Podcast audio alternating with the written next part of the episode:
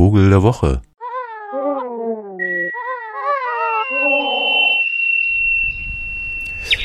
Zum zehnjährigen Jubiläum des Vogels der Woche dachte ich mir, kann man doch mal diejenigen zum Thema machen, die Vögel beobachten. Der Vogel der Woche ist der Ornithologe. Redest du eigentlich noch mit mir? Oder soll ich hier einfach sitzen bleiben? Gleich. Aber das da oben ist, glaube ich, ein Fischadler. Schau doch mal. Der Ornithologe, also der Vogelfreund, der hat es nicht leicht mit seinen Mitmenschen.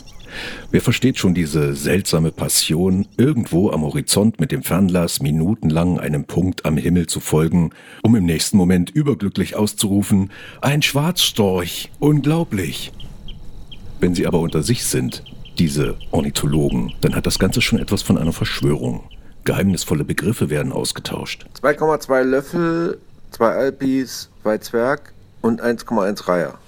Wer nahezu täglich den Vögeln hinterhersteigt, hat keine Zeit, die Vogelnamen komplett auszusprechen. Die Notizzettel sind voller Zahlen und Abkürzungen. Vorbeischlendernde Spaziergänger schauen erst verständnislos in Richtung des Fernglases, dann auf die sonstige Technik, die den Vogelverrückten so umgibt.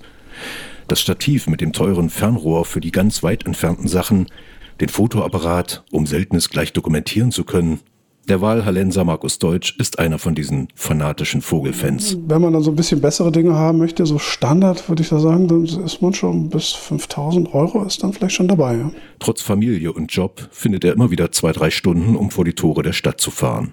In eines der vielen Seengebiete. Nur ungern lässt der Spaziergänger an die teure Technik. Besser ist es sowieso, wenn niemand die Vertrautheit von Vogel und Vogelfreund trübt. Und da spielen weder eisige Temperaturen noch Entfernungen eine Rolle. Nichts scheint schöner zu sein, als allein oder mit ein paar Verschworenen dem ersten Gruß der Sumpfvögel zu lauschen.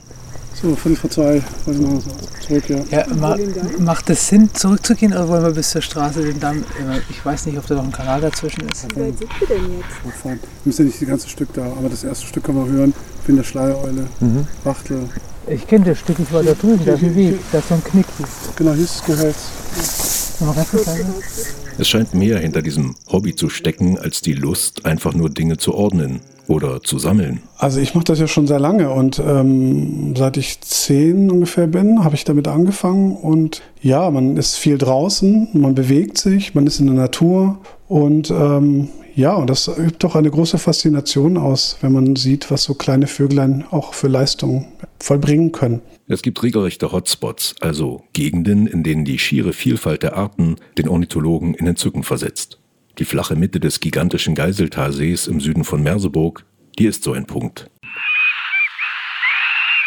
Es sind die Augenblicke an solchen Orten, in denen wir erahnen können, dass noch nicht jeder Meter Land auf dieser Welt vermessen oder betreten wurde. Es gibt sie scheinbar noch, die Natur, die nicht gänzlich aus Mais- und Rapsfeldern besteht. Ich würde es bei mir wirklich als Ausrede sehen, dass man sich draußen mit Natur und äh, auch dem Natursein des Menschen beschäftigen kann. Dr. Frank Steinheimer ist Leiter der naturwissenschaftlichen Sammlungen in Halle. Durch Bergbaufolgelandschaft in unserer Region kommen einmalige Settings zustande, die man durchaus auch mitgestalten müsse, meint der Biologe Steinheimer.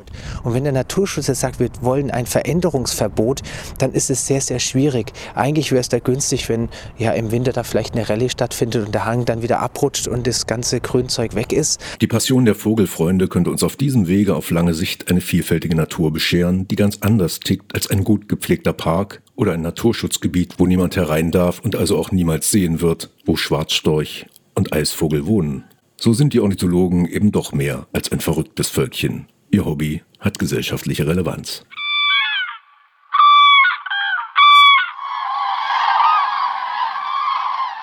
Der Vogel der Woche ist der Ornithologe. Vogel der Woche.